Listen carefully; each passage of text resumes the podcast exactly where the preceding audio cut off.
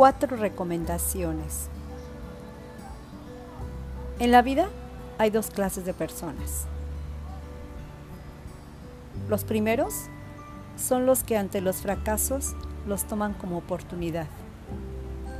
Los segundos son los que se desaniman ante cualquier obstáculo.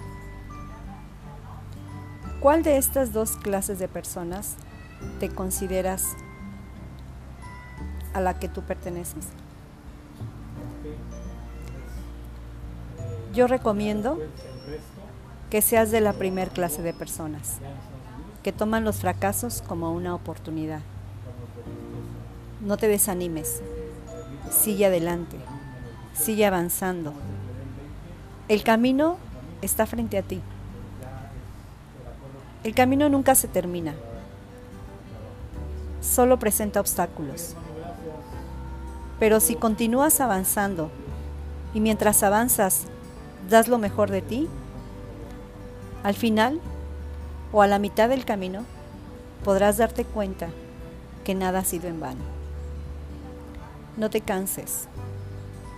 Puedes tomar un break. Puedes detener un, un momento. Puedes hacer una respiración profunda.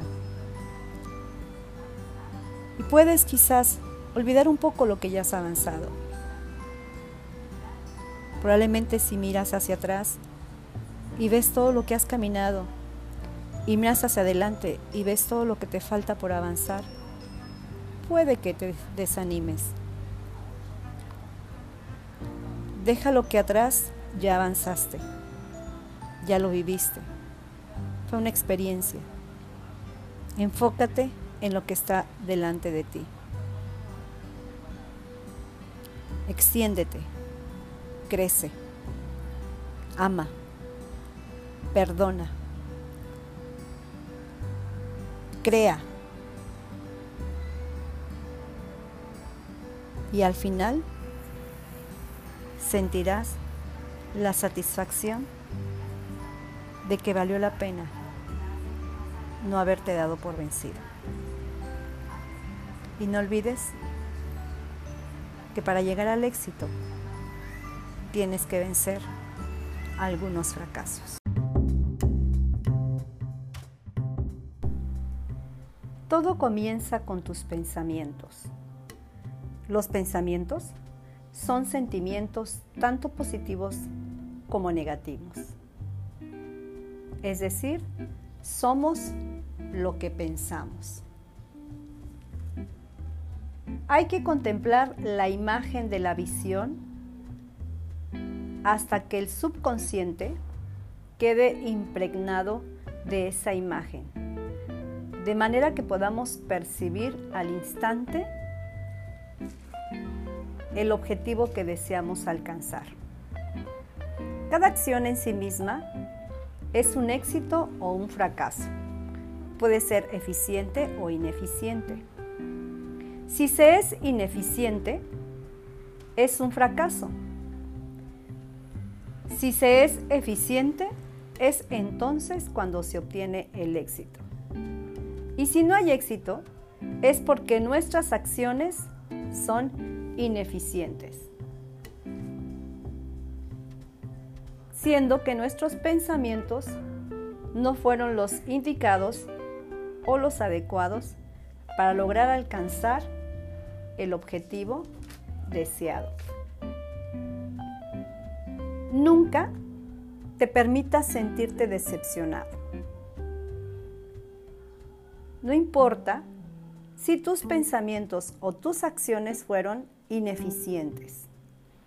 Tienes que tener fe sobre ese pensamiento que bosquejaste en tu mente. Cualquier proyecto, cualquier propósito, cualquier plan, cualquier sueño. Solamente tú eres el único que te puedes permitir sentirte fracasado o decepcionado. Si mantienes la fe en ese pensamiento, podrás encontrar que el fracaso a causa de una ineficiencia es solo aparente. Porque en el transcurso del camino puedes irte perfeccionando. Mientras mantengas en tu mente esa imagen que deseas obtener, ese sueño que deseas alcanzar, mientras lo mantengas en tu pensamiento, solo tendrás que esperar el momento indicado, la circunstancia indicada para poder llevarlo a cabo.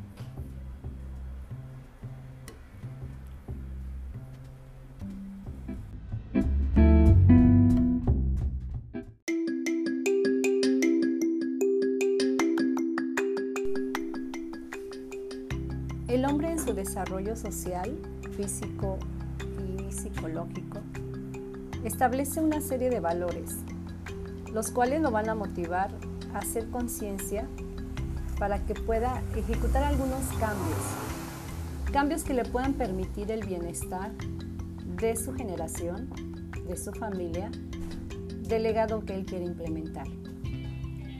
Estos cambios solamente se pueden dar en la toma de decisiones. Los seres humanos tomamos decisiones constantemente. Estas decisiones pueden cambiar el rumbo de nuestra vida en alguna manera.